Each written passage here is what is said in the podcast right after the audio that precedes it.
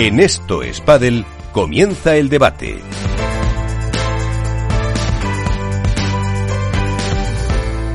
Pues comenzamos este debate que en esta ocasión Álvaro va a ser un face to face, ¿no? Un tete a tete entre tú y yo, eh, alineación reducida, pero bueno, hay mucho de lo que hablar y seguro que vamos a, poder orientar y dar un poco de contexto a por dónde se está moviendo el pádel, un menú que nos ha explicado ya Iván y que me gustaría comenzar pues por comentar esa asamblea general de la Federación Internacional de Pádel que bueno eh, se reúnen creo que es una vez al año si no me corriges y la que han dejado varios puntos reseñables por un lado la inclusión de nuevas federaciones que ya forman parte del organismo supranacional que es la Federación Internacional de Pádel y otras tantas que están bueno pues en vías de, de esa inclusión no Álvaro pues sí, la verdad que sí. Bueno, debate de dos, pero como bien dices, eh, tenemos mucho que comentar.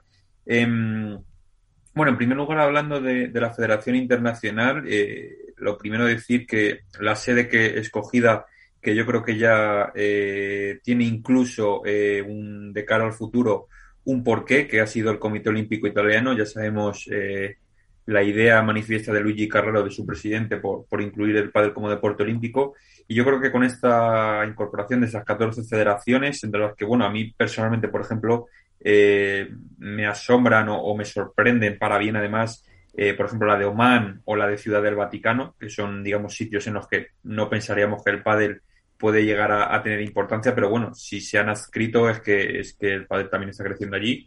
Eh, bueno, pues el hecho de que sea en el Comité Olímpico Italiano dice muy a las claras la idea que tiene Luigi de, de que el pádel al final alcance ese sueño olímpico. También se ha hablado, lo ha comentado Iván, que hay otras 19 federaciones que teóricamente en la reunión de, otoño o, de cara a la estación de otoño se unirán ya definitivamente, con lo cual si ahora mismo estamos en 65 federaciones, pues bueno, habría que sumar esas 19 extra, que creo que ya sería un paso eh, definitivo prácticamente. Y luego, bueno, hablando también de lo que ha comentado, de lo que ha comentado Iván, de la inclusión de, del pádel en los Juegos Asiáticos, bueno, al final eh, ya sabemos sobre todo Japón y China, en el momento en que el pádel termine de dar ese petardazo allí, eh, ya, es un, ya es un deporte bastante importante, pero bueno, todavía le falta quizá ese pasito extra. En cuanto de ese, ese petardazo allí va a ser todavía más importante. Yo creo que estos Juegos Asiáticos eh, van a ser muy importantes para ello. Ayer tuve la suerte de poder estar con Koji en su viaje de regreso desde, desde Roma, que pasó por Madrid. Contextualiza quién es Koji, que habrá quien por el, por el nombre no sepa quién es. Exacto, bueno, Koji Nakatsuka, que es el presidente de la Federación eh, de Padel de allí de, Japón.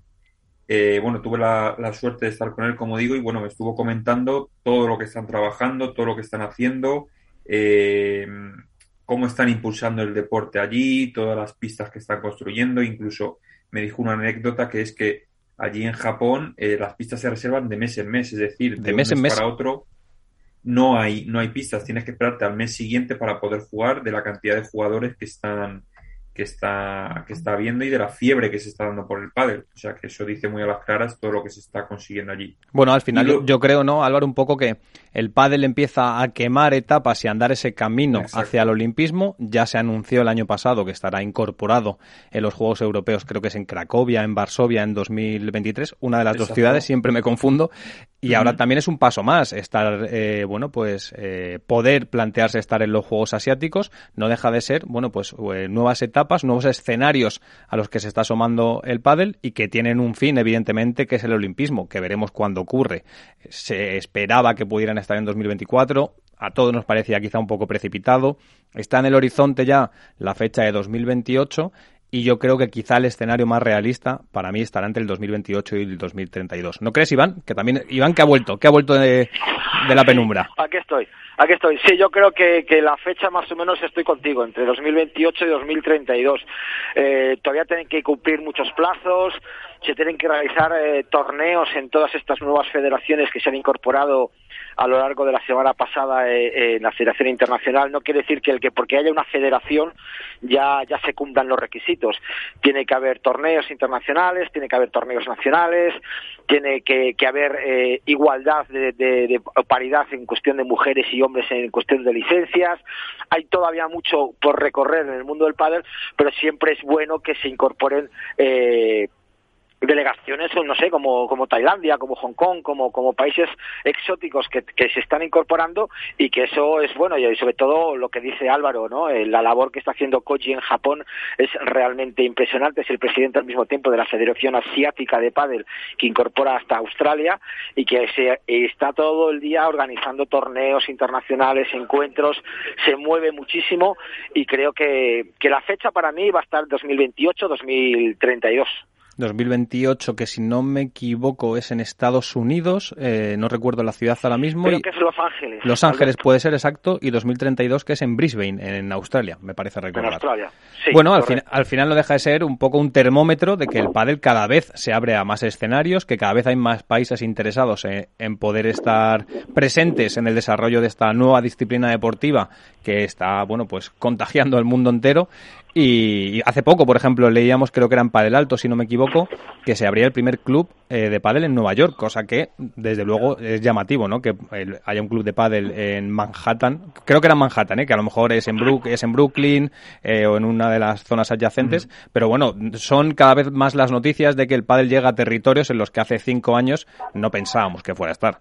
Sí, no, exacto. Además, eh, bueno, también es labor de Marcos del Pilar allí en Estados Unidos, del presidente de la, de la federación. Eh, es verdad que, por ejemplo, en Estados Unidos se ha empezado más por la zona sur, sobre todo en Miami y demás, pero bueno, yo creo que al final, aunque allí es verdad que hay ciertas diferencias entre norte y sur, pero bueno, yo creo que al final terminará, terminará sentándose también en el norte. Yo, por ejemplo, eh, en mi caso yo opino, vamos, corregime si me equivoco, yo creo que hay dos actores sobre todo que tienen mucha culpa de esto, del hecho de que más federaciones se, se adscriban. Yo por un lado creo que es, por ejemplo, la competición del, del International Padel Experience de Madison, que es un circuito amateur que va por toda Europa y por, y por el extranjero, y el circuito de la Federación Internacional. Yo creo que el no Premier Padel, sino el, circuito del FIP está... el FIP Tour. Exacto, el FIP Tour. Yo creo que estos dos circuitos, uno digamos que a nivel amateur y otro quizá un poco más profesional, están abriendo mucho camino en zonas que hasta este momento en países que no, que no se pensaba que había, que había pádel o que había cierta importancia en el pádel. Y yo creo que esas dos competiciones están abriendo mucho eh, la veda para que al final lo tengan en cuenta y surjan nuevas federaciones que en este caso se han adscrito a la FIFA. Porque no olvidemos, Álvaro, que Premier Padel evidentemente está muy bien, eh, es que hay un circuito profesional con los mejores jugadores de momento y probablemente en el futuro jugadoras, pues es una labor que habla bien de, del trabajo de la Federación Internacional de Padel, pero la principal labor de ese organismo supranacional, de ese paraguas que todos llamamos que tiene que acoger el pádel, es precisamente desarrollar y capitalizar el desarrollo del propio pádel a nivel global. De ahí que sea importante que cada vez haya más federaciones propias de pádel, por un lado, que vayan incorporándose a ese elenco de activos que tiene la Federación Internacional de Pádel y que se den las condiciones para que el deporte crezca, crezca con salud, crezca de una forma sostenida, controlada y que, bueno, pues se vayan sumando eh, potencias, por decirlo de algún modo, a la posibilidad de que el día de mañana sea olímpico, porque recordemos que hay unos requisitos que cumplir, algunos ya se cumplen, pero otros todavía no. No, y por supuesto, sobre todo hay un, hay un tema muy importante en lo que, en lo que comentas, que no es que el pádel, eh, o sea, que los circuitos que están haciendo, por ejemplo, la FIP, eh, sea un, un circuito para adultos y ya está, sino que ese esa, ese apoyo del pádel, ese crecimiento venga, igual que ha ocurrido aquí en España o, que ha ocurrido en Argentina, que venga desde la base, es decir, que se cree una base de jugadores jóvenes y jugadoras que no sirva para ahora y dentro de dos, tres años, sino que sirva para a la larga establecer un, crecimiento lógico para, para, que crezcan jugadores, eh, monitores, pistas, clubes, todo, y que al final el pádel tenga una, una base sólida, porque no sirve de nada que ahora haya un circuito importante como el de la FIP, pero que en dos, tres años ya no haya más jugadores porque vayan creciendo, vayan teniendo más edad y no puedan jugarlo, sino que haya relevo generacional, que al final es lo importante en cualquier deporte. De hecho, Iván, tú hace un año, un poco menos, apuntabas a que el crecimiento del pádel pasaba por dos mercados, Estados Unidos y China. De momento el primero parece que empieza a ser una realidad. No, está claro, Alberto. Eh, Estados Unidos es una de las grandes potencias que van a emerger y que están emergiendo gracias a la labor también hay que decir el nombre, todos le conocemos, a Marcos del Pilar, que es el representante, por decirlo de alguna manera, del pádel americano, que está moviendo muchísimo el pádel, sobre todo lo que ha dicho Alberto, en la zona de Miami, en la zona de también ahora de Nueva York, en Houston, está haciendo muchísimos torneos. Hay que recordar que el último campeonato del mundo de veteranos se celebró nada más y nada menos que en Las Vegas, también bajo el auspicio de la Federación Americana de Tenis. Hay que decir que aquí sí que está metida la Federación Americana de Tenis, como en Italia con, la de pádel que bueno, que se integra dentro del mundo de la raqueta junto con, otros deportes de raqueta como es el tenis, como es el pickleball que está teniendo también muchísima emergencia eh, en, Estados Unidos. Pero yo creo que el mercado americano ha llegado para quedarse, hay marcas que ya están muy representadas en ese mercado. Y respecto al, al mercado chino, bueno, todos sabemos que dónde se hacen las palas, todos sabemos dónde se hace la ropa, todos sabemos que se hace la mayoría en China, y yo creo que cuando China descubra el potencial que tiene ese deporte y vea que todo lo que factura lo puede facturar para sí mismo, pues podrá dar un paso adelante y decir, pues vamos nosotros también a por ello, y seguro que, va a ser el mercado por excelencia de alguna manera, ¿no? Pues el que ha dado un paso adelante, y vamos a cambiar un poco de tema, es Lucas Campañolo, campeón de Albacete Challenger, MVP Campañolo. Bienvenido a Estos Padel. Hola, hola, muchísimas gracias por, la invitación. ¿Cómo estáis? Bueno, ¿cómo, ¿cómo se siente un campeón de un Challenger, de uno de los dos que se han disputado esta temporada? Ah, bueno, eh, contento, eh, satisfecho, que se nota que el trabajo está haciendo de la mejor manera posible, que lo estamos haciendo muy bien y con ganas de seguir peleando por puestos altos. ¿Esperabais este inicio de temporada? Final en el primer torneo del año en Miami, ahora título en el Albacete Challenger. La sensación, además de que tanto Javi Garrido como Lucas Campañolo son los componentes de una de las parejas más en forma del año, ¿que esperabais este buen inicio de, curso? Pues si me hubiesen dicho el final del año pasado, eh, creo que me iba a costar un poco creer que hemos tenido un comienzo de año muy bueno, eh, pero claro, nada vino por casualidad, estamos trabajando eh, como si no hubiera mañana. Eh, yo creo que esa es la clave de esta pareja. Y, y vamos a ver, eh, cuando unimos el proyecto mío y de Javi era un poco incógnito porque yo pasando a la derecha no teníamos mucha eh, certeza de cómo, cómo saldrían las cosas. Yo sí tenía muy claro que Javi el potencial que tiene, eh, me iba a poder ayudar un montón. Y por suerte nos estamos acoplando día tras día mejor y, estamos logrando no solo buenos resultados, sino que también buenos partidos frente a parejas de arriba. Y nada, esto, eso es reflejo del trabajo. Pues no sabemos cómo te has acoplado, pero lo cierto es que en el último torneo el MVP es Lucas Campañolo.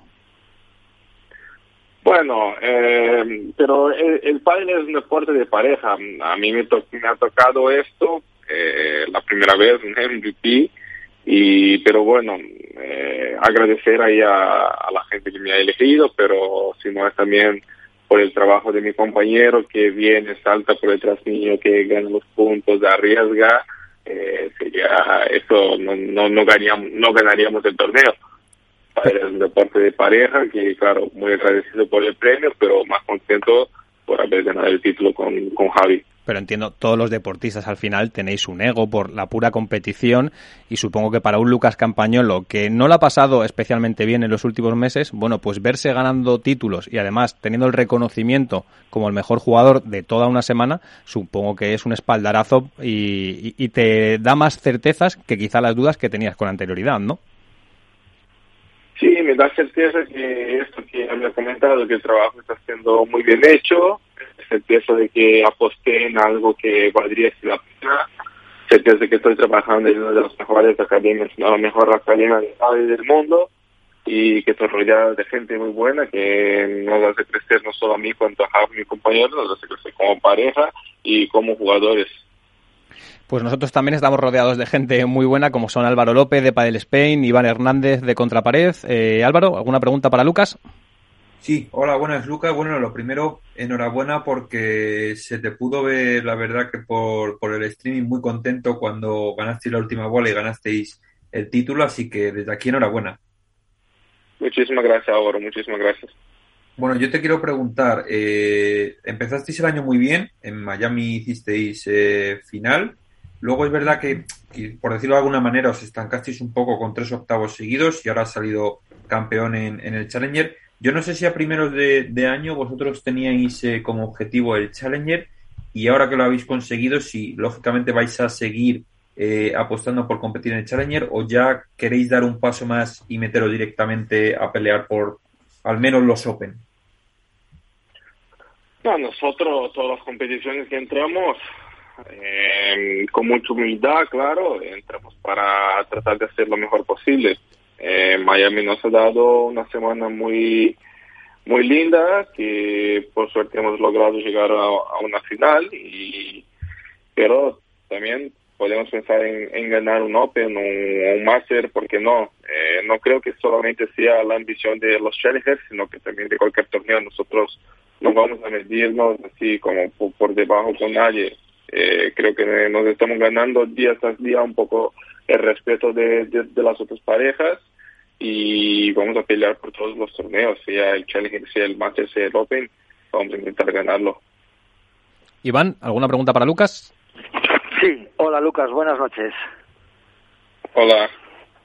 Bueno, sobre todo felicidades por la temporada. Yo me gustaría saber eh, el cambio que habéis notado, tanto Javi como Lucas, que se distinguen por dos pegadores, dos jugadores agresivos, dos luchadores en la red. Eh, ¿Qué parte de culpa de todo este triunfo tiene Maxi Gabriel? Pues yo creo que no solo Maxi, sino Gaby y Reca también, que son nuestro equipo, eh, son bastante la clave de, esto. Al principio de todo fue el primero a decirme que me vuelvo a jugar a la derecha fue Gaby Reca, que ha creído en mí antes que yo mismo y la verdad que tenía dos referentes como él y como Maxi uh, en, en el día a día a mí me ayuda mucho porque son dos jugadores de derecha que tienen mucha experiencia, que tienen mucha, que tenían mucha categoría jugando y a mí me aporta muchísima cosa. Uh, Maxi en el banquillo, bueno, eh, a mí y a Javi nos permite siempre mucha seguridad, nos permite mucha tranquilidad para hacer nuestro mejor juego y tienen un papel fundamental en, en ese proyecto. Yo estoy seguro que las cosas salen muy bien también gracias a ellos. ¿Cuál es el objetivo del año, Lucas? Porque ya tenéis un título en el palmarés, tenéis una final de un Open, os planteáis, no sé, estar entre las ocho, eh, acceder al máster, ganar algún Open o un máster.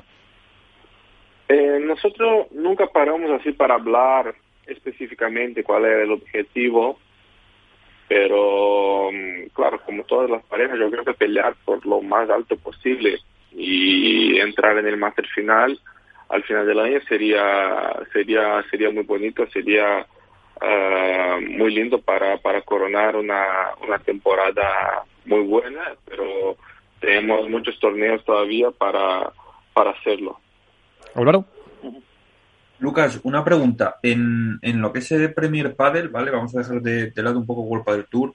El hecho de que, bueno, al final vosotros, eh, como ha dicho Iván, sois dos jugadores muy físicos el hecho de que se una este año Premier Padel con tanto viaje, tan poco tiempo para entrenar, ¿eso a vuestro juego, concretamente al tuyo, le viene mejor o tú eres de los que prefiere eh, tener tiempo entre torneos para prepararlo, entrenar, ajustar táctica, etcétera?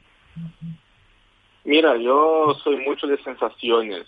Eh, si estoy con una sensación buena, por ejemplo, ahora que hemos venido del Challenger, ya estamos aquí en Bruselas Hemos, hemos terminado el torneo el domingo, el lunes no hemos entrenado, hemos descansado y ahora estamos ya en Bruselas listo para jugar el, el, miércoles. Y cuando estoy con sensaciones buenas, eh, no hay ningún problema ir eh, de un torneo al otro. Cuando, claro, pierdes y te sientes jugando mal, creo que es, es importante también eh, estar entrenando con tu equipo y intentar arreglar lo que, lo que no te está saliendo. Pero yo creo que lo más importante de, de, la cuestión de juego, sino también es la cuestión de, de, la cabeza. Eh, muchas veces es más importante esto que, que el juego. Y, y yo, por ejemplo, poder estar en casa unos días con mi esposa, con, con mi perra, eh, es algo que, que me da mucha energía para la semana siguiente salir a, a morder todas las pelotas. Y una última pregunta, Iván. Estado viendo el cuadro de, de, Bruselas. Tenéis un partido al principio contra Jesús Moya y Tonet Sanz, pero el siguiente partido posiblemente os encontréis con Blasteguín y Coello. O sea, una final de Miami se va a reproducir en unos octavos de final de, de World Padel Tour. ¿Estáis mirando ese partido como, como una, una pequeña revancha de la final de, de Miami? Para decirte bien la verdad, eh, primero nosotros tenemos que ganar nuestro partido, como bien has dicho, contra Jesús y contra Tonet, y ellos me parece que tienen que ganar a Juan Cruz y a Ramiro.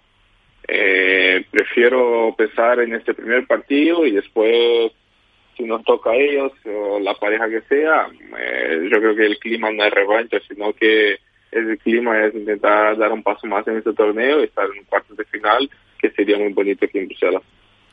Bueno, pues te vamos a dejar descansar, Lucas, que como nos has dicho, está recién aterrizado en Bruselas. Es una temporada en la que apenas tenéis tiempo para, para el descanso. Muchísimas gracias por estar en estos Padel y mucha suerte en el torneo de Bruselas. Muchísimas gracias por la invitación y ya sabes, siempre que, que pueda y si, que, siempre que quieran, cuenten conmigo. Muchas gracias, un abrazo. Abrazo. Bueno, pues un Lucas Campañolo, Álvaro Iván, que se proclamaba campeón del Albacete Challenger junto con Javi Garrido. Eh, me voy a apuntar el tanto porque yo había apostado por ellos, pero no, no porque hable bien de mí, sino porque creo que es una de las parejas que está más en forma en este inicio de año, ¿no? Yo la verdad que, que bueno, a ver, yo Javi Garrido soy un, un defensor suyo, es uno de los jugadores que, que más me gustan eh, como juega, igual que por ejemplo Momo. Eh, siempre ha tenido muchas condiciones Javi Garrido, eh, quizá a lo mejor le ha fallado algo en el aspecto mental, porque de, de juego y físicamente es una bestia. Y, y, yo dudaba un poco de la aclimatación de, de Lucas al, a la derecha, porque claro, es un jugador igual, es el típico eh, jugador de revés, potente, de buen remate, etcétera pero la verdad que me ha sorprendido, es verdad que... Sí, pero Álvaro, él, él ya había jugado en el Drive, Sí, siendo sí, sí, sí. en categoría de menores y demás, había empezado jugando Exacto. en el Drive, pero por la potencia física que tenía, adaptó su juego al revés, con lo cual, digamos que, había, que yo creo que había ciertos patrones que ya tienen naturalizados y normalizados. exacto. También es cierto que, hombre, eh, va de la mano de quien va, que es Maxi Gravier, un jugador de derecha que, hombre, no, no destaca por su físico, pero por tener una mano espectacular, igual que Gaby Reca. Son dos veteranos, dos grandes maestros que yo creo que le, han, le están asesorando muy bien día a día y están sabiendo sacar lo mejor de él. Y yo creo que es una pareja que se va a convertir, como sigan con estos buenos resultados, haciendo cuartos, semis, me- metiéndose en alguna final, en el Challenger si destacan también e incluso ganan. Eh, yo creo que es una pareja que va a ser muy rocosa de vencer porque eh, también son jóvenes, eh, recuperan mejor quizá que otras parejas y el hecho de una temporada tan dura yo creo que se van a ver bastante beneficiados. ¿Qué, qué te ha llamado a ti la atención, Iván, de, de la pareja Campañolo-Garrido?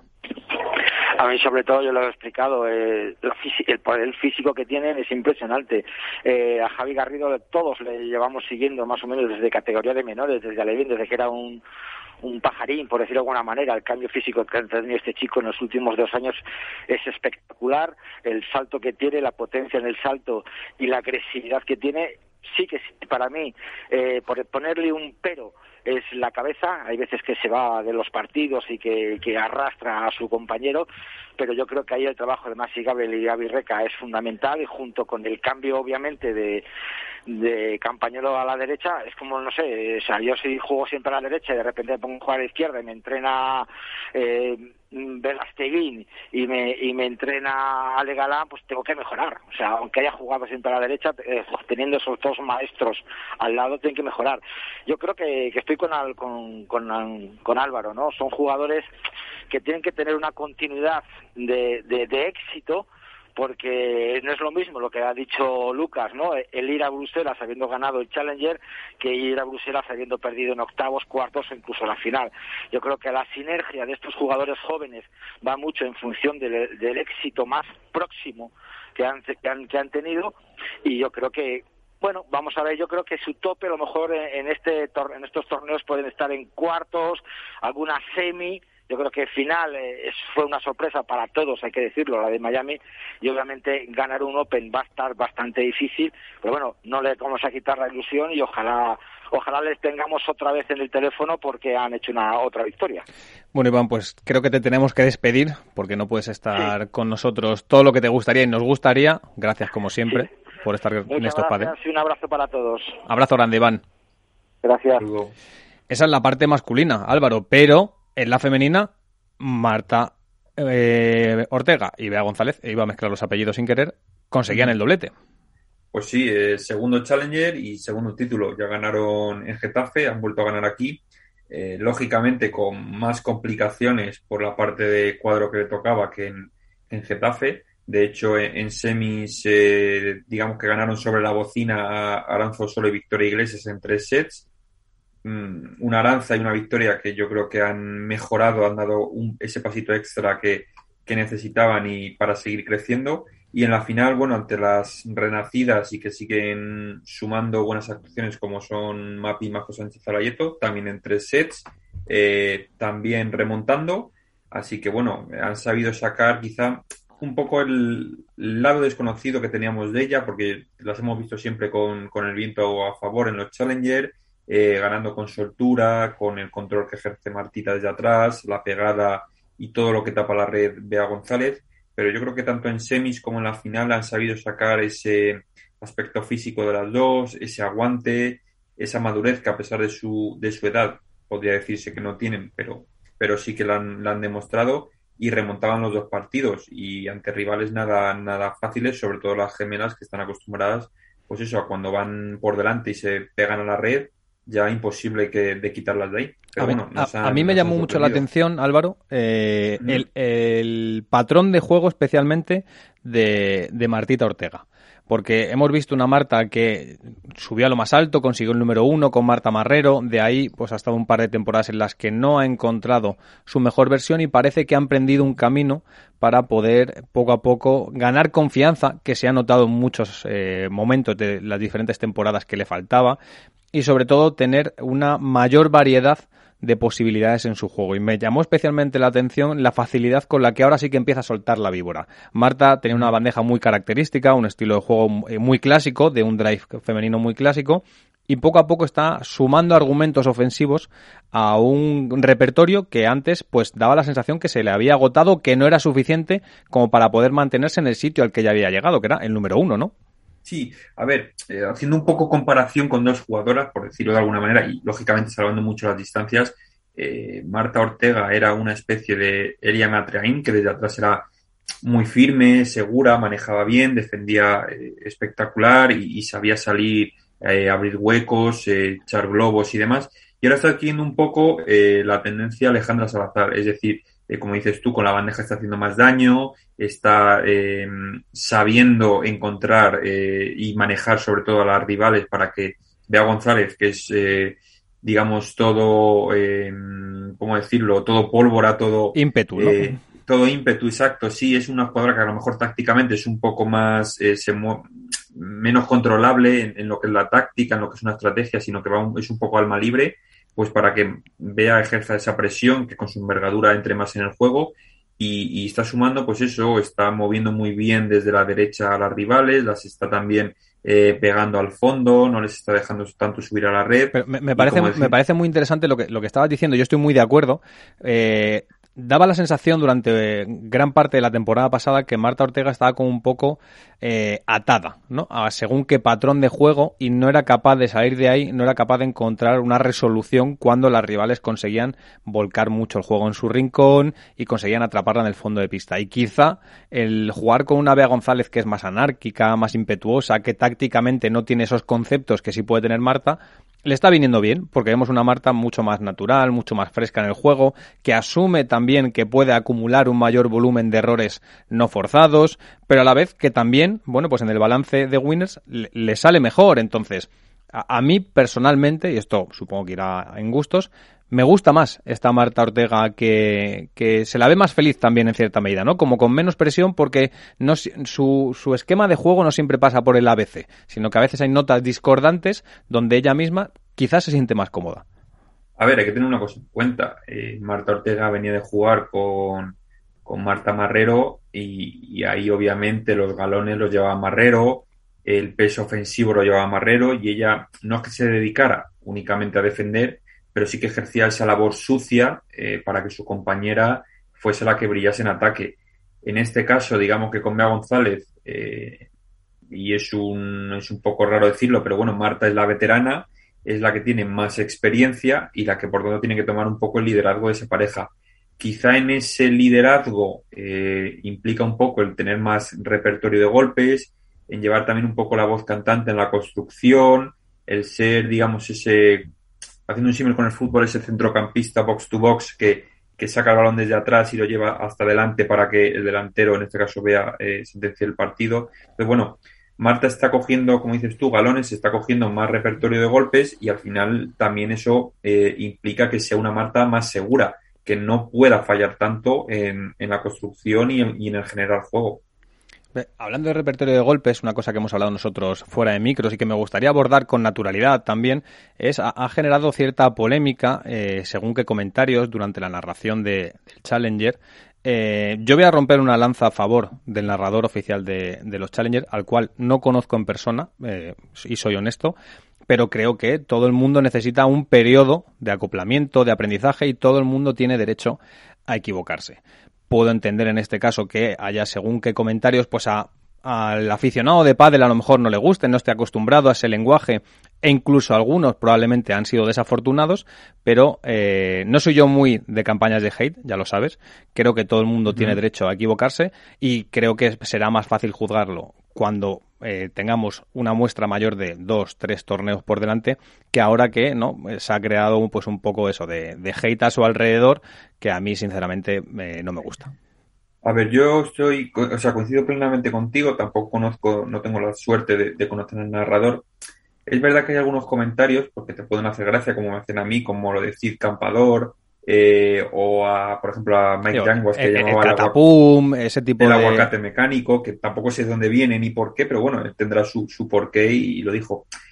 El, Entiendo que te refieres sobre todo a los comentarios con, con Bea González, que decía, hola, soy Bea González y, tengo todo esto para ti, o algo así, o, algo No, recuerdo los, comentarios en concreto, pero sí que se ha generado en, según que exacto, en, las redes eh, sociales, redes sociales y demás, pues un poco se le ha puesto en el punto de mira y a mí me parece, me parece injusto, dando por sentado que evidentemente al final, como narrador, que yo soy narrador, nos debemos a la gente que nos escucha, tenemos que acercar nuestro mensaje para que sea del gusto de todo el mundo, pero también tenemos que tener, bueno, bueno, pues un perfil, una característica que nos haga diferentes. Si en este caso se ha podido equivocar, ha habido comentarios que a lo mejor pensaba que eran gags eh, graciosos y que a la gente le iban a poder llegar y no ha sido así, lo que hay que darle es margen de maniobra para que, oye, pueda reconducir la situación, pero me parece que eso de poner en la diana, que es muy de, del medio de comunicación hoy en día, de las redes sociales y demás, yo no estoy, yo no estoy a favor. Yo, por no generar tampoco mucho debate con este aspecto, porque creo que es una cosa extra deportiva y que bueno, eso queda dentro del circuito. Eh, yo es verdad que su estilo no, no es eh, que me guste excesivamente, pero bueno, entiendo que cada uno tiene el suyo propio lo que sí hay que tener en cuenta que, bueno, eh, desgraciadamente, para bien o para mal, a día de hoy en las redes sociales y en la sociedad en general, eh, cualquier comentario que tenga un mínimo tinte eh, feminista, machista, homófobo, no homófobo, que a lo mejor realmente él desde su punto de vista no, no lo quiso obviamente decir así, pero se tergiversa mucho y la gente está a la que salta. Entonces hay que tener cuidado también con los dobles sentidos, etcétera. Exacto, con los dobles sentidos, la ironía, eh, hay que ser, hay que tener mucho cuidado, entonces la gente está a la que salta a la más mínima y bueno, yo creo que hay que darle un poco de margen al narrador, ya te digo, yo tampoco lo conozco, no creo obviamente que tuviese la intención de, herir sensibilidades ni de ser eh, machista con, con Bea González, así que bueno, le dejaremos margen de maniobra para por lo menos el siguiente Al final todo radica en eso. Yo, yo empatizo con él, me veo en esa situación, me equivoco muchas veces, algunas más laxas, otras veces más groseras, pero eh, al igual que no me gusta que me hagan a mí porque hay que darle un poco de contexto, la presión, son muchas horas narrando, eh, a veces son muchas horas delante de un micro hablando, a veces en modo automático, a veces con más sentido, con más énfasis. Además, yo siempre digo que tú creces a medida que el partido crece, ¿no? Es como si fueras una especie de jugador más. A, medida que el partido toma temperatura, tú también.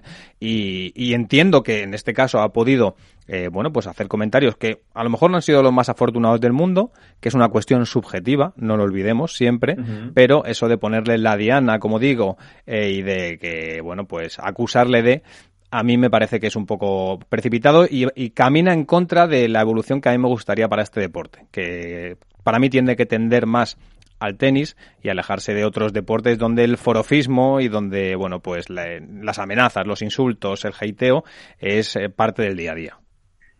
Totalmente de acuerdo contigo, Alberto. O sea que hay que dejar eso, la cosa extradeportiva aparte. Y ya te digo, mm, de cara a las próximas citas, obviamente le van a mirar con lupa a la gente y van a estar más pendientes si cabe, que por un lado está bien porque así el Challenger también tiene más repercusión. Exacto. Eh, pero bueno, hay que, ya te digo, hay que centrarse en lo puramente deportivo, en los resultados, que el Challenger nos ha dejado eh, momentos muy interesantes, tanto en el cuadro femenino como en el masculino, y, ser eso lo que realmente nos importe. Pues sí, así que vamos a centrarnos en el deporte y vamos a, en este caso, a viajar. Y nos vamos a ir hasta Estados Unidos porque hemos hablado mucho de él en este, en este programa, pero ahora tenemos la fortuna de contar con él y es Marcos del Pilar, el presidente de la, bueno, pues, eh, asociación, ¿no? De, de, de Padel en Estados Unidos. Marcos, buenas noches. Hola, buenas noches, ¿cómo estáis? Bien, ¿y tú? ¿Qué tal? estar con vosotros. cuéntanos un poco, que, para quien no conozca a Marcos del Pilar, que la gente del Padel supongo que te referencia, ¿quién es Marcos del Pilar ahora en esta nueva etapa? Pues supongo que la misma persona que siempre. en realidad creo que... bueno, pero ejerces un cargo diferente. Sí, o, otro más, ¿no? Aparte de, mis obligaciones eh, laborales con la compañía para la que trabajo, eh, en este caso he asumido otra responsabilidad que es voluntaria. Eh, me nombraron presidente de la Federación Americana de Padel y, bueno, en esto, en esto llevo unos cuantos meses también como, como parte de mi legado ¿no? para el pádel. Yo siempre digo que, que en realidad el periodo que pase en esta posición me gustaría que, que, que deje un legado, ¿no? que, que facilite un poco la, la, transición hacia un modelo mucho más escalable en Estados Unidos y esa es mi, esa es mi ilusión. Así que en eso estamos, en eso estamos. Gracias de verdad por hacerme el, huequito y por invitarme. ¿eh? ¿Cuál, ¿Cuál es la realidad, Marcos, del pádel en Estados Unidos? Porque siempre escuchamos el pádel está dando el salto a, Estados Unidos, el pádel ya es una realidad, pero ¿cuál es la realidad? ¿Dónde se juega? Sabemos que Miami, eh, por, también porque tiene una tendencia más latinoamericana, hispanoparlante, pues hay una mayor afluencia quizá de pistas y de jugadores, pero en el resto de Estados Unidos, ¿dónde se juega? ¿Cuál es su realidad? Pues lo, cierto es que está creciendo mucho. Evidentemente no, no, todavía no tenemos este foco que tienen otros países y no somos un caso de referencia, pero yo creo que lo seremos dentro de muy pronto. Em, sí que me gustaría una lanza, ¿no? Eh, desde aquí en, pro de todos estos proyectos que están abriendo en diferentes ciudades en Estados Unidos, porque porque realmente tenemos mucha más presencia de lo que la gente piensa. Eh, la, digamos, el feedback que yo tengo desde Europa es que dicen, bueno, sí, hay algunas pistas en Miami y en Houston. Y digo, no, no, mira, o sea, tenemos pistas, pistas, un montón de proyectos, más los venideros en Miami, en toda la parte del sur de Florida, pero tenemos pistas en Orlando, en Tampa, eh, tenemos pistas en Boynton Beach, tenemos pistas en Arkansas, en Filadelfia, en Nueva York, abre unos amigos dentro de muy poco, tenemos pistas en Bahamas, tenemos pistas en, Filadelfia, tenemos pistas en, un, en San Diego, en, en, un montón de sitios, ¿no? En Texas, en toda la provincia, ¿no? O en toda la región. O sea, hay muchos más clubes de los que de los que la gente cree. Actualmente bajo nuestro cuenta o bajo nuestra cuenta, ¿no? En la asociación son 28 instalaciones y yo creo que la expectativa es, eh, como siempre digo, ¿no? es intentar cerrar el año 2022 con el mismo número de pistas que se habían construido en los 17 años anteriores aproximadamente. Con lo cual, a nivel de número de pistas no es muy grande la diferencia, pero a nivel porcentual significa un salto cualitativo y cuantitativo muy, muy importante. Eh, la semana pasada estuviste presente en la Asamblea General de la Federación Internacional de Padel, en la que entiendo además fue tu presentación en sociedad a nivel federativo en este nuevo cargo que, ostentas. ¿Cómo, ¿Cómo ve la Federación Internacional de Padel el desarrollo de este deporte en suelo estadounidense? Pues efectivamente, bueno, aunque había tenido, tengo relación con los presidentes desde, desde hace tiempo y había estado en el Mundial en Qatar, digamos que, que como presidente teníamos que acudir efectivamente a la Asamblea General en representación de la USBA y así lo hice, ¿no? Y para la FIP entiendo que, que como el resto de mercados ellos tienen mucho foco, no mucha esperanza en porque todos lo sabemos, ¿no? Que es que es una pieza clave para la escalabilidad del deporte. El, potencial del mercado norteamericano es, es absolutamente eh, incalculable. Piensa que nosotros trabajamos con unas eh, un forecast, ¿no? O con unas expectativas de en torno a los 8 millones, entre 8 y 10 millones de jugadores para el año 2030, con unas 20 o 25 mil pistas en Estados Unidos. Si esto se cumple, mm, verdaderamente tendríamos un entorno por el que todos hemos trabajado durante muchos años. ¿no? Esto haría que los intereses no solamente de los circuitos, de las empresas, de los entrenadores, de los jugadores, de los técnicos, de, de todas las empresas relacionadas, se multiplicaran y escalaran de una manera muy importante con lo cual la, para la FIP es, es, una pieza clave, es una plaza importante, desde luego, pero, pero como el resto de países. Ahora acaban de admitir o acabamos de admitir a, a 14 países nuevos. Eso significa que 65 eh, naciones tienen presencia en, en, el ámbito federativo bajo el paraguas de la Federación Internacional y hay otros 19 que, que es posible que sean admitidos en la siguiente Asamblea Extraordinaria, con lo cual Estados Unidos es una pieza importante, espero que sí, para eso trabajamos, pero, pero yo no le restaría importancia al resto de países que, que forman, digamos, este, este paraguas. ¿no?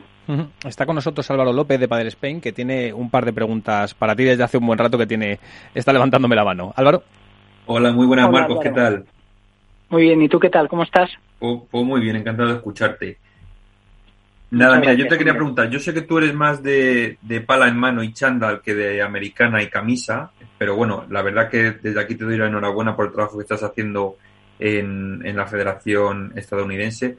Lo primero que te quería preguntar es, mmm, ayer, eh, como decía, tuve la oportunidad de hablar con, con Koji, tu, tu compañero eh, presidencial, pero en este caso en Japón, y, y yo le preguntaba, eh, en Estados Unidos, ¿cuál digamos que son los principales problemas o, enemigos que tenéis vosotros? Porque yo mm, personalmente, ya te digo, no sé, no sé cómo va allí el padre, pero yo no sé si es un poco la mentalidad diferente entre norte y sur, eh, la falta de monitores, eh, a lo mejor la falta de, de la climatología.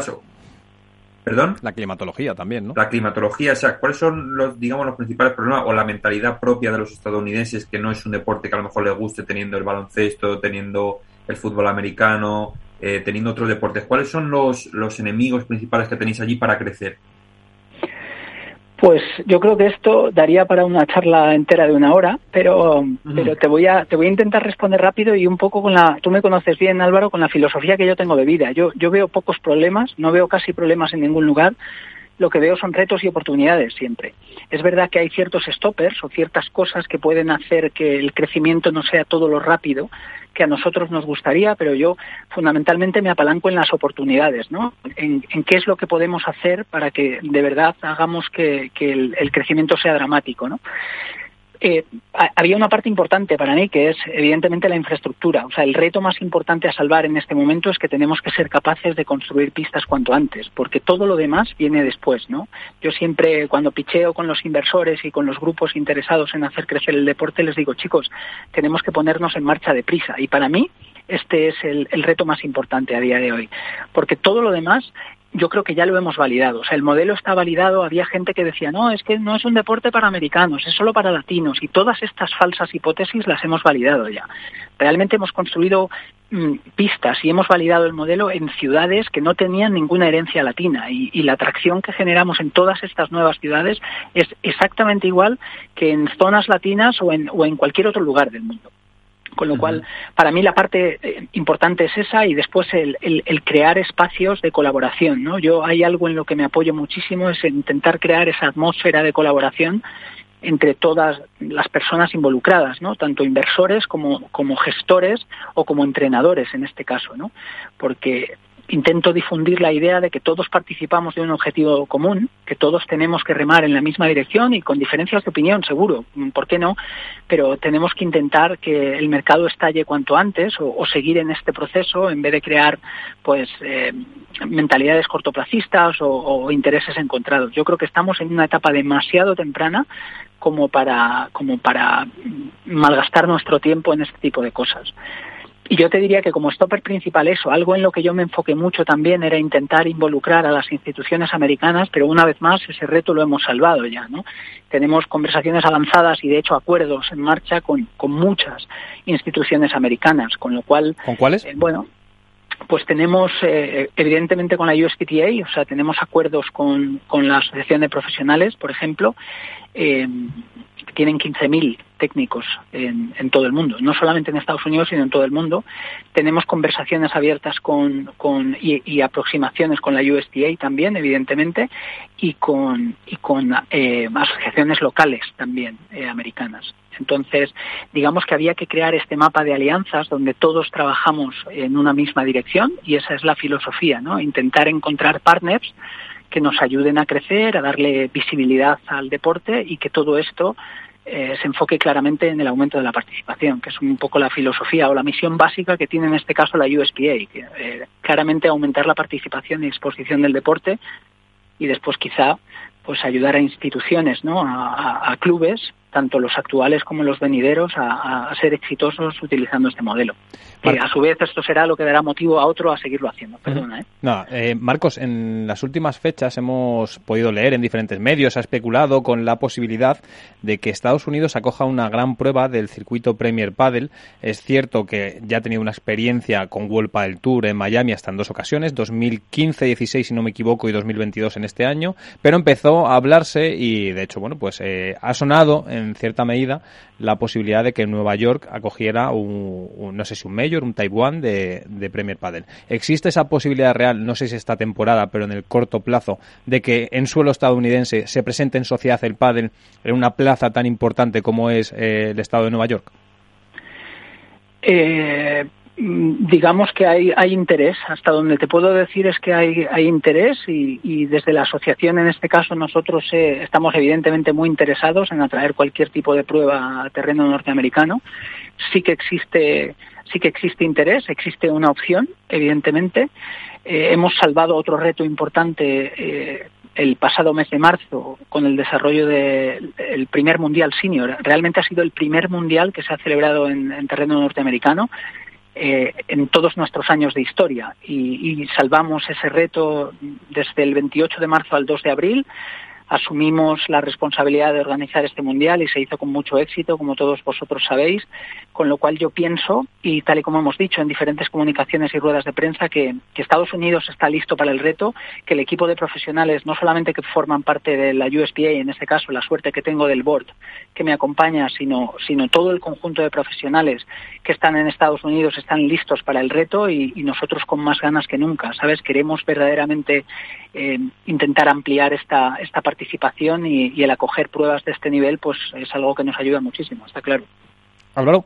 Marco, yo de eso quería preguntarte, enlazando con lo que te ha, con lo que te ha comentado Alberto, eh, bueno, lo primero, eh, ha dicho que ha sido un éxito eh, el Mundial Senior, la verdad que yo por lo que he podido ver en las redes sociales ha sido así, pero tú, que eres una persona exigente, lo primero, ¿qué nota te pondrías? Y lo segundo, respecto a eso mismo, si crees que ha sido tu mayor logro hasta la fecha en lo que es al, al, a cargo de, la Federación de, Estados Unidos. Pues yo te diría que yo voy, le voy a poner una nota a la gente que trabajó conmigo, no me la quiero poner yo, y a la gente que trabajó conmigo les pondría un entre un 9 y un 10, tío, porque el grado de involucración de persistencia y consistencia que todos han desarrollado, desde la gente, insisto, en, en el board que me acompaña, como los voluntarios, como la propia instalación, todo el equipo de trabajo que conseguimos formar ha sido de nueve y medio para arriba, te diría yo eh, no solamente a nivel de entrega, sino a nivel de performance también. O sea, la, la, el delivery del, del, del, evento fue, fue de muy, muy alto nivel. Eh, sobre todo salvando los retos que tuvimos que salvar, que había que hacer un levantamiento de capital bastante importante en, en un corto muy periodo de tiempo y todo lo hicimos. Había que poner en marcha pues todo lo que es la organización de un mundial en muy corto espacio de tiempo y también lo hicimos y después había que desarrollarlo junto con el, equipo de la FIP, tanto Keiko como los árbitros como como Luigi en este caso que nos acompañó unos días y tal, y había que hacerlo y lo, lo hicimos, ¿no? O sea que orgullosos de estar acompañados por ellos también y, y yo te uh -huh. digo que a ellos les pondría de nueve y medio a diez a todos. Prefiero yo no ponerme, uh -huh. no ponerme ninguna nota. Bueno, ya, ya te ponemos nosotros el sobresaliente. te lo agradezco, pero para mí el crédito es para ellos. Realmente es el, eh, yo prefiero, eh, como hice con todos, ¿no? El, trasladar el mérito a la gente que ha trabajado y que se ha involucrado con esto y, para mí es eh, había algo que había alguien que tenía que ponerlo en marcha y, quizá liderar todo esto y a mí no me importó hacerlo, así que feliz. ¿Te, has dado cuenta, Álvaro, que aunque tú has dicho que es más de chándal y de pista y de pala, cuando se pone el traje de presidente... Se pone, vamos, la corbata y todo. Ojo, ojito. Última pregunta, Álvaro, para... Ya me conocéis hace muchos años. Sí, sí, sí, sí, por supuesto. Nada, Marco, yo una pregunta muy rápida. Has estado hablando, bueno, constantemente de, de, economía, de partners, de, levantamiento de capital. Yo quiero saber un poco, en un, un deporte desconocido como es el pádel allí en Estados Unidos, eh, cómo se consigue, porque al final para que crezca un deporte y para que crezca casi todo hace falta dinero, eh, ¿cómo convencéis a las empresas que no, que no son marcas de pádel y que no tienen que ver con pádel? ¿Cómo llegáis a ellas? ¿Cómo les, le mostráis el proyecto? Y sobre todo, ¿qué feedback os dan en un, ya te digo, en un mercado que a priori desconoce totalmente el pádel y podría decir, esa ahí de entrada, digamos que podrías llevar el no por respuesta? Pues yo te diría, te corregiría, si no, con la confianza que tenemos, el, no me gusta decir que el pádel es un deporte desconocido en América, porque sería tirar por tirar por tierra el trabajo de mucha gente durante muchos años. Digamos que el universo que tenemos por delante es, es para crecer sin parar en los próximos 30 o 40 años, sí, es decir, que podemos eh, seguir dando a conocer el deporte hasta que 330 millones de habitantes lo consuman, 100% de acuerdo, pero desconocido yo creo que no, porque algo que cuento siempre como anécdota es que muchas de las reuniones con las que con las que yo picheo a los, a los grupos inversores y demás, antiguamente yo tenía que defender mucho el por qué, ¿no? El por qué pádel, el por qué, por qué, por qué, ¿no? Y, por qué confiar en este modelo, en este deporte, etcétera. Y ahora mismo las discusiones ya no sean pádel sí o no. Ahora ya es cuántas pistas, cuántos complejos, cómo lo ponemos en marcha, con lo cual desconocido yo creo que ya no es. Eh, ¿Tendremos que seguir creciendo? Seguro que sí, pero desconocido no, ¿no? Y la, y la otra pregunta que me hacías, perdona eh, Álvaro, era... Sí, un poco eso, que, ¿qué tipo de empresas o, de qué ah. sectores son las que más apuestan, eh, en este caso por el pádel, que no tengan que ver lógicamente con, el deporte de la pala? Pues mira, la clave para mí, tío, es, ser capaz de, de, apalancarte mucho en el factor inspiracional. O sea, tenemos que ser capaces de vender una visión, ¿sabes? hay que encontrar visionarios como nosotros que, se alinean mucho cuáles, con los que son tus valores, con tu manera de entender la vida y que tienen clara la visión que tú les estás vendiendo, porque, porque toda esta gente que participa ahora en realidad se tiene que anticipar unos cuantos meses o un par de años a lo que va a suceder, ¿no? Y este es, esto realmente es donde, donde está el éxito. Realmente es intentar atraer a estas empresas al, que, al que tú crees que va a ser un mercado multimillonario dentro de muy poco tiempo. Y hay algunos que lo, lo, resuenan ¿no? rápidamente y hay otros que no tanto. Pero bueno, eh, supongo que cuando tienes un perfil tan pesado, tan consistente, tan resiliente como el mío, pues al final eh, te acaban haciendo caso, porque si algo soy es, es, es, constante, ¿sabes? Y puedo, y puedo seguir empujando y empujando y empujando durante mucho tiempo. Así que ahora mismo vamos convirtiendo algunas empresas y hay otras que, que se suman al carro después de ciertos hitos. O sea, hay gente que nos dijo no hace tiempo y después de que hemos cumplido ciertos hitos, pues te van abriendo puertas y dicen, ostras, Marcos, al final tenías razón, ¿sabes? Eh, oye, pues ahora sí que lo vemos y se trata un poco de esto. Yo creo que dentro de un, par de años vamos a estar en un entorno donde tengamos que vender menos y, y tengamos que recibir más, pero durante los últimos cinco años de mi vida al menos, eh, y, otra mucha gente, pues durante mucho más tiempo, pues hemos tenido que vender una, una visión, ¿no? Inspirar e intentar que la gente se posicione donde, donde el, future is headed, que decimos, ¿no? Donde el futuro apunta, más que, más que la realidad que tus ojos ven hoy, ¿no? En términos económicos, Marcos, todos conocemos que el mercado americano tiende, tiene tendencia al, al, business, al show, a hacer del evento en sí una propia experiencia y eso influye directamente, entiendo, en la capacidad económica y la necesidad de inversión. Eh, ¿En cuánto puede oscilar ahora mismo organizar un gran evento como es un mundial de veteranos de padre en suelo estadounidense? Aproximadamente, ¿no? ¿Cuál es la ronda de inversión que habéis necesitado para poder, entiendo, cumplir con las necesidades que tienen los diferentes inversores que son americanos, tienen una idiosincrasia americana y que no se conforman con un torneo puramente deportivo, sino que le dan, bueno, pues una serie de activos, ¿no? Que orbitan alrededor de él.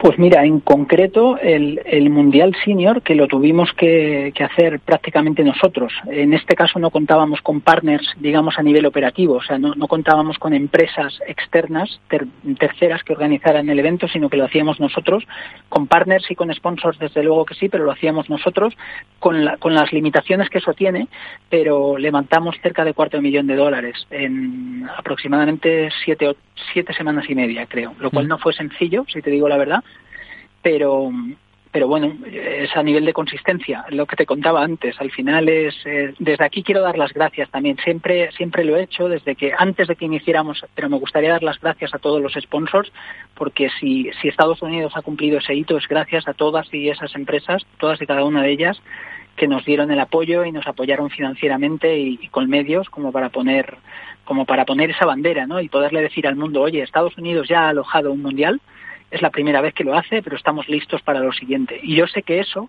dentro de unos cuantos años, tendrá tendrá una reminiscencia, ¿no? Tendrá el decir, ostras, hubo alguien, tío, que, que, puso en marcha todo esto y dentro de dos o tres años ni nos acordaremos. Pero alguien tenía que romper esas barreras, así que... Bueno, los pioneros llamados, ¿no? Sí, los... Mm, los colonos americanos. eso es, que dicen los americanos, 100%, tío. Bueno, pues yo en lo particular y en lo personal tengo previsto un viaje a Estados Unidos en los próximos meses, entre otras cosas para poder conocer la realidad del pádel en suelo americano, que me parece muy interesante y es uno de los escenarios que nos va a deparar seguro este deporte.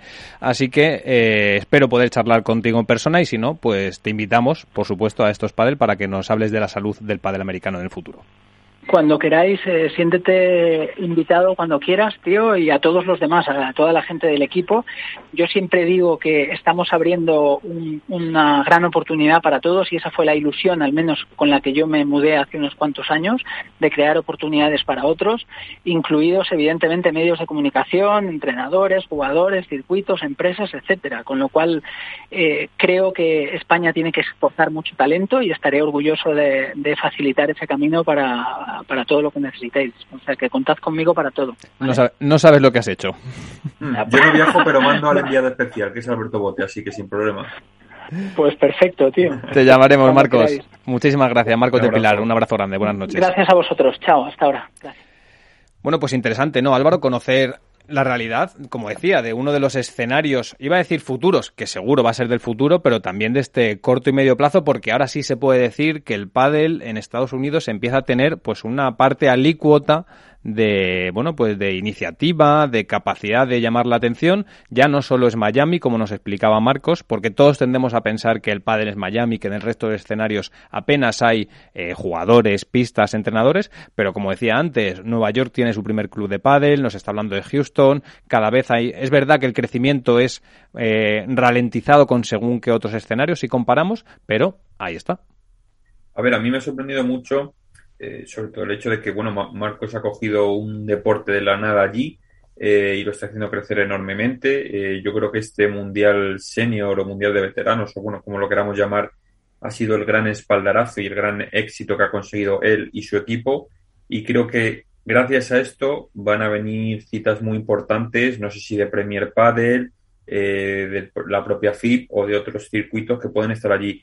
Pero sí que me sorprende el hecho de que de que mm, es la idiosincrasia propia del pueblo americano, norteamericano en este caso, eh, que aunque él diga que sí, pero bueno, no es de pádel y el hecho de que lo haya cogido también con otros deportes tan mayoritarios como hay allí y que apuesten por él, la verdad que y que consiga esa ronda de financiación para un deporte que es desconocido allí, pues a mí la verdad que me ha sorprendido y habla mucho también del trabajo y de todo lo, que está haciendo Marcos y la, y la asociación allí. Bueno, es que Marcos, como decía, es un pionero. O sea, los que conocemos su trabajo en, suelo estadounidense, cuando se le propuso en su momento y le salió la oportunidad de abrir brecha en un mercado tan complicado, tan competitivo como es el americano y donde no había prácticamente nada, bueno, pues eh, hay que alabar su labor. Esto tan solo es el germen de lo que va a ser el pádel en general a nivel global y sobre todo yo es que soy de los que piensa que, que el pádel cuando entre en este tipo de escenarios donde donde lo que rodea el continente importa tanto como el contenido, el deporte va a cambiar en cierta medida. No es lo mismo jugar un torneo de tenis en la caja mágica, por ejemplo, como está ocurriendo esta semana en Madrid,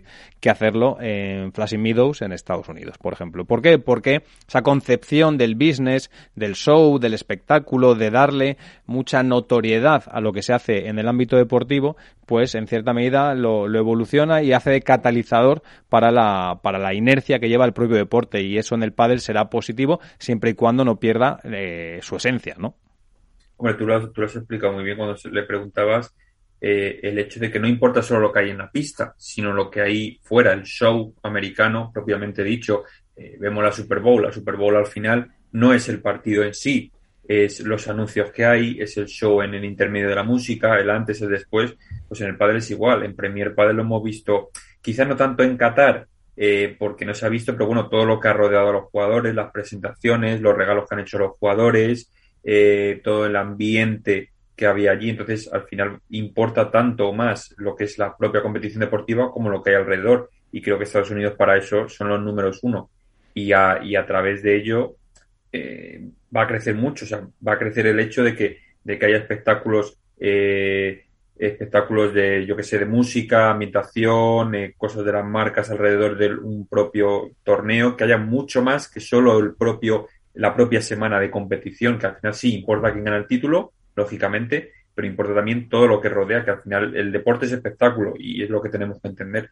Pues de pionero a pionero, uno en suelo estadounidense y otro en el ámbito de la comunicación, las redes sociales, los canales de comunicación, eh, damos la bienvenida y las buenas noches a Manu Martín. Manu, ¿cómo estás? Muy bien. Eh, estábamos hablando del pádel en Estados Unidos. No sé si tú, que has tenido muchas experiencias en el extranjero y que también eres un prescriptor del propio deporte en esos nuevos escenarios, has tenido la oportunidad de conocer cómo, cómo está eh, desarrollándose el pádel en suelo estadounidense. Bueno, nosotros a través de Padel NBA sí que estamos trabajando allí. De, hecho, con Marcos del Pilar también estamos, estamos trabajando eh, de manera muy cercana. Y sí, principalmente más en la Florida, que es donde por donde ha hecho un poco la, brecha, pero, pero bueno, ya tenemos experiencia de, por dónde van los tiros. Uno de mis jugadores, de hecho, vuelve mañana de Houston y, bueno, pues cada vez más. Allí eh, eh, Peter Alonso, que lo conocéis de sobra, que es uno de, mis socios, aparte de jugador, me decía, Manu, esto es un avispero ahora mismo. Eh, tú sabes, cuando, cuando mueves un avispero y empieza y se nota esa agitación, dice, pues aquí pasa eso. Ya la gente ya ha escuchado, ha visto y, y bueno, eh, claro, económicamente pues el poder adquisitivo es mucho mayor y, ya pues allí ya se empieza a mover business, ¿no? Así que bueno, estamos todos esperando realmente que, aquel mercado pues explosione porque además tiene, tiene mucha sinergia con el tenis, el tenis es muy poderoso allí y, bueno, eh, la verdad que tenemos muchas esperanzas ¿no? en, el, en el mercado americano. Hola, buenas Manu, ¿qué tal? Soy Álvaro. ¿Qué tal Álvaro? ¿Cómo estás?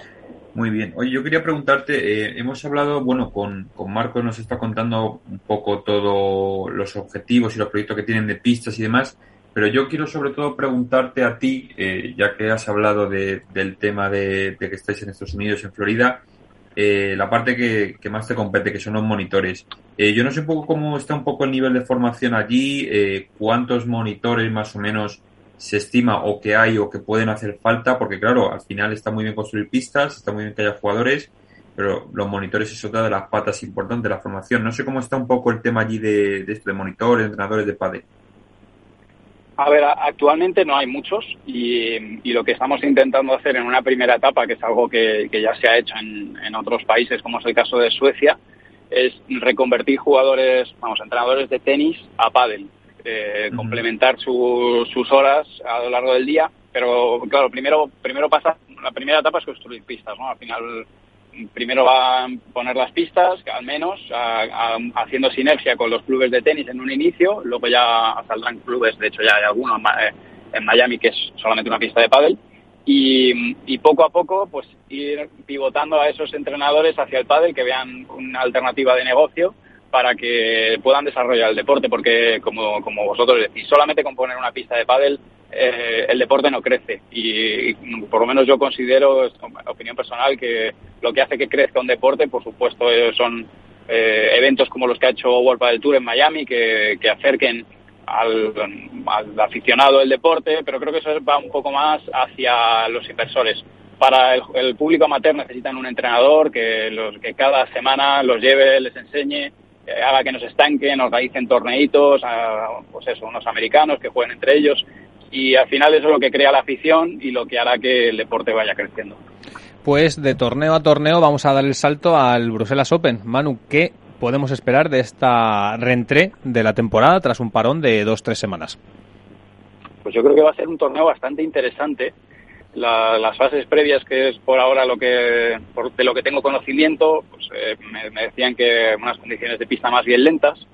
Y, bueno, pues mira, venimos, uno de los cambios que, hubo, que era Maxi y Lucho, pues no, no, arrancaron con buen pie y que estoy seguro de que van a entrar a por todas en, en, este, en este próximo torneo. Y, bueno, pues eh, creo que vamos a estar ahí mirando con muy, con muy buenos ojos estas nuevas parejas que se han formado. La pareja Alex Ruiz y, Momo, eh, Estupa y, Lima, que ya los hemos visto algunos entrenamientos aquí en Madrid, hemos podido ir viendo cositas. Yo creo que vamos a estar muy expectantes porque hay unos, unos cuantos debut que van a ser interesantes de momento, de hecho, en categoría masculina, el reparto de títulos es evidente. Los número uno, la pareja dos, Pela Coello en el primero, Sancho Tapia. Sí, es que, bueno, al final cada vez está más, más repartido. A partir de ahora, un poco después de ese reparto, es donde vamos a empezar a sacar eh, un poco más eh, cuáles son los patrones, ¿no? Si, quién empieza a repetir.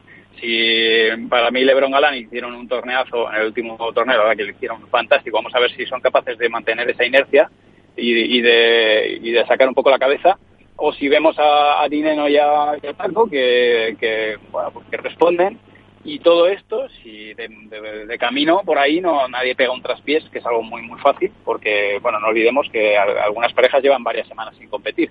Y, bueno, parece que no, pero también eso, o sea, te toca ahora una primera ronda de estas difíciles después de dos semanas sin competir y ojo, ¿eh? Eh que, que, al final se hace más complicado de lo que parece. Eso en categoría masculina. En categoría femenina, de momento, duopolio. Jen Matria y Alejandra Salazar, que habían estado intratables hasta el último torneo, hasta que por fin Ari y Paula rompen ese techo deportivo que les habían puesto las, las números uno. ¿Qué podemos esperar en esta nueva cita? A ver, em, eh, sobre el papel, teóricamente debe pasar algo similar. Eh, por, por cómo han transcurrido los resultados en torneos anteriores, a mí me da, me da por pensar que, debería repetirse un poco los mismos resultados. Pero yo sigo teniendo el ojo puesto en, en Delphi y en Tamara, a ver en qué momento recuperan las sensaciones. Eh, yo vi un poco meter ahí también, un poco recuperarse en parte Aranza y Victoria, que venían algo dubitativas, y vamos a ver si el haber ganado este Challenger les da a Martita y a Bea ese, ese empujón de creérselo y de plantar cara pues ahí en, esa, en, esa ronda de semifinales que, van a tener que pelear duro. Pero bueno, yo creo que, a ver, en principio sobre el papel todo apunta a que, a que Gemma y Ale deberían levantar el trofeo si, si todo va bien. Bueno, mm. hablabas de esa de ese poco descanso y de, bueno, de algunas parejas, las que por el Challenger y de otras que llegan eh, tras bastante tiempo sin competir. En vuestro caso, digamos que es una cosa intermedia, porque competisteis en el Challenger, pero bueno, eh, si no recuerdo mal, eh, caísteis el cuando fue el miércoles no me parece o eh, bueno las, las chicas perdieron eh, Carol y Eli perdieron en, perdón el jueves eh, no perdón llegaron hasta hasta el viernes. Sí correcto. Eh, lo único que sí que es verdad que os toca os toca un comienzo bastante complicado Uy, os toca con además a última hora os toca con con Bárbara Ibero y luego en el caso de ganar os toca nada más y nada menos que con Ale y Yema eh, ¿No es un poco cómo afrontáis eso ante dos parejas que, eh, bueno, lógicamente de ganar, eh, son dos parejas muy físicas y que os pueden complicar bastante? Sí, la verdad es que, bueno, de hecho es que el primer partido ya es durísimo porque vienen de hacer dos semifinales y, y están con muchísima confianza. Vero siempre ha sido una jugadoraza, pero, pero este año yo la veo con ese cambio mental de, empezar a creérselo porque han ganado a, parejas muy buenas y, y Bárbara ha ido en ascensión. O sea, al final eh, es una jugadora que sabe lo que es ganar en menores, ha sido campeona de España, no sé si de Europa también. Y bueno, tiene un talento terrible. Es un partido muy duro. Eh, ojalá y que se pueda definir en, dos sets a favor, pero, pero ya, ya, me gustaría a mí. Y en el caso de ganar, pues te tocan otra vez las número uno, que ya, ya bueno, este es el día de la marmota, ¿no? De Bill Murray.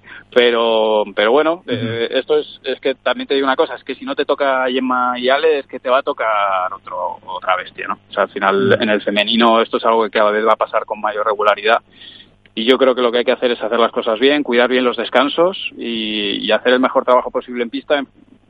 Si tienes delante algunas, pues jugaremos de una manera, con, eh, buscando ciertas cosas, y, si no, pues jugaremos de otra manera. Pero ya te digo que si en lugar de esas te tocan Bea y, Martita, pues también es un, un partido durísimo y, hay otras siete, ocho parejas que son muy complicadas.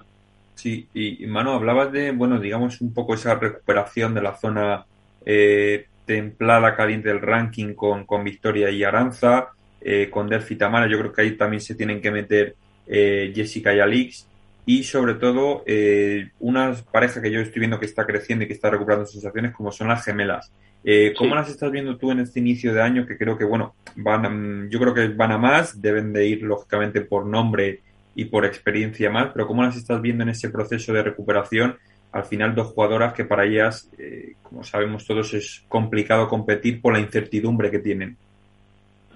A ver, el, tema con ellas, es, hay, hay, una parte también de, respeto hacia, hacia Mapi, porque nunca sabe si, si, tiene un día en el que se encuentra peor por, por su situación pero yo lo que destaco de las de las gemelas primero nunca sabes cómo, cómo van a estar porque cuando cuando están fuertes son muy difíciles de ganar y luego yo que le llevo las estadísticas en contra cuando jugamos es que tienen un porcentaje tan alto de, acierto de los puntos importantes nosotros cuando jugamos con, contra ellas un auténtico calvario porque 30 iguales y puntos de oro bueno en el último de 8 nos ganaron 7 eh, que nos fuimos al tercero y se acabó retirando eh, Eli por, por una lesión, ¿no? Y, son muy peligrosas. Ellas lo tienen muy claro en los momentos importantes. Son, es una de las parejas que mejor juega, que sabes que cuando llegan a ese momento pues rinden bien, se conocen a la perfección, obviamente, y tienen muy claro a, lo que juegan y la, y la, estrategia, ¿no? Entonces, mm, son una pareja que, bueno, pues igual te hace una final como han hecho en el Challenger, que, que te pueden hacer un buen destrozo de cuadro. Muchas veces pasa por la autoexigencia de ellas, son muy exigentes y, y ellas quieren ganar entran al partido y a veces se cabrean, ¿no? Pero, pero lógicamente por, por las ganas que tienen. Y es una pareja a la que nunca le debes dar la espalda, porque como os digo, si, si están bien pues y las condiciones son buenas, son buenísimas. Que son, están como para, para hacer finales y, ganar torneos si, si las condiciones se dan. Pues presentadas ya las parejas y qué nos va a deparar este sexto torneo del año, solo nos queda hacer la porra. Manu, comienzas tú. Yo, les, yo se lo pongo a los número uno. Yo es que soy un conservas. Yo soy conservador. Yo se lo pongo a los número uno a, eh, sin conocer las condiciones que me llamará hoy Jaime Fermosel, que se juega al pase a cuadro. Al terminar me, me, me, llamará para contarme si, eh, sensaciones de la central, juegan central. Pero si supiera algo más, de si está más bien lenta, más rápida, podría apostar con más seguridad. Pero en principio se, las, se los pongo a los número uno. Si, si no me ha quitado más seguridad que los número uno, Manu, poco, ¿eh? ¿Por qué? Porque, hombre, más seguridad que apostar sí, que va, ganador. eres como yo, Manu, vas a tiro hecho a saber que... Yo soy un conserva, es, lo que hay, sí, efectivamente, políticamente correcto, pero eh, bueno. Está bien jugado, yo, yo hubiera hecho lo mismo y esto me refrendan que es la última vez que te doy la oportunidad de ser el primero en apostar. También claro. Álvaro. Pues mira, yo voy a ir eh, esperando que sea una pista lenta, como en el club, como nos ha comentado Manu eh, yo creo que ahí puede brillar bastante Sancho. Entonces yo espero un Sancho Tapia. Sancho Tapia en masculino y en femenino. chicos, y en chicas ahí tengo más dudas. Quizás al ser pista lenta, eh, bueno, yo voy a apostar, mira, como vienen de ganar en, en, en Getafe y en Albacete, voy a apostar por Martita y por Bea.